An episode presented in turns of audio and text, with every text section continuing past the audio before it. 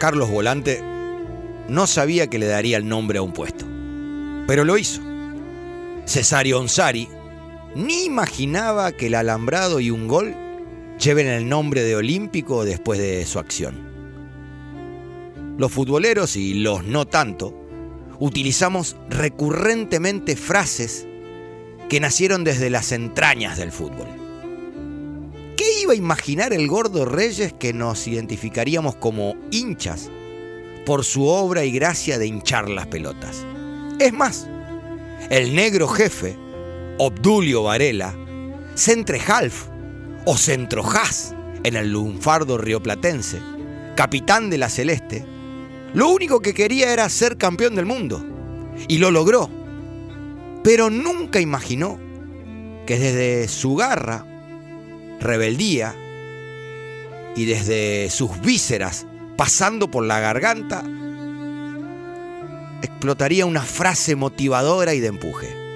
Frase que hoy utilizamos todos para cerrar los oídos a opiniones externas. Los de afuera son de palo. 16 de julio de 1950.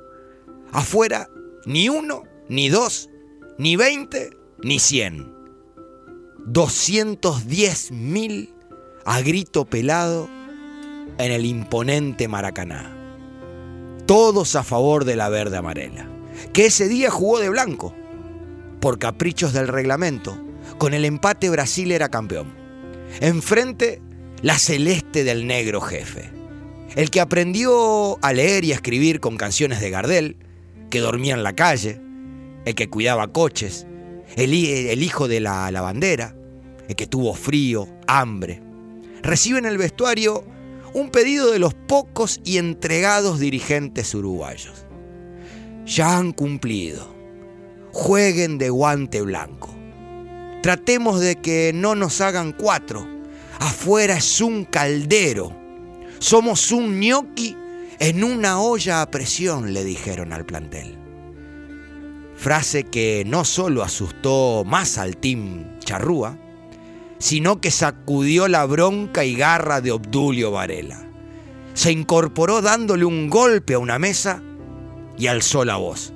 Que no ni no, ni piensen en toda esa gente, no miren para arriba, el partido se juega abajo, somos 11 contra 11.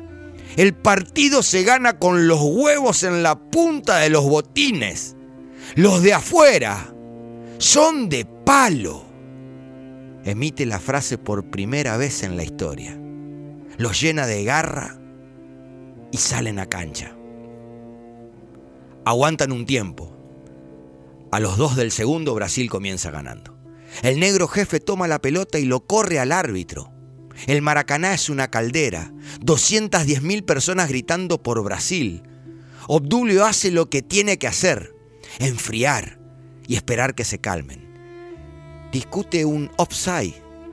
Le grita al árbitro, fue Orsay, fue Orsay. El árbitro no entiende. Obdulio se da cuenta que no entiende y sigue gritando más fuerte, Orsay, Orsay. No queda otra que pedir un traductor. Pasan y pasan los minutos. La gente se calma. El negro jefe llevó su cometido adelante. Bajar los gritos. Calmar a sus compañeros. Lo que sigue no es otra cosa que más épicas. 15 minutos después, empata Uruguay. Pero sigue siendo campeón Brasil. En el abrazo del once charrúa, por el gol de Schiafino, rápidamente acomodan la pelota en el medio campo. Antes Obdulio les grita a sus compañeros, escuchen el silencio, los palos no cantan, los de afuera son de palo, vamos arriba la celeste. También se escuchó por primera vez.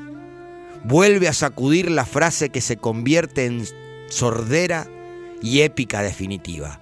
34 de segundo, el negro jefe traba en el medio, mete un pase filtrado a Gigia y el maracanazo se consuma. Los dirigentes que habían pedido dejar que Brasil cumpla su cometido se colgarían las medallas. El negro jefe ni los saludó. Entró gritando al vestuario una y otra vez. luego de robarle la copa en el centro de campo a Jules Rimet, que deambulaba perdido sin saber qué hacer porque la copa era para Brasil, entró gritando al vestuario. Los de afuera son de palo, los de afuera son de palo, vamos arriba la celeste. Esa noche bebió en silencio y siendo desconocido en un bodegón de río con los rivales azulados, lleno de dolor y odiándolo, pero el negro jefe no le importó, porque los de afuera son de palo. Que no ni no. Mother Focas, han sido ustedes educados.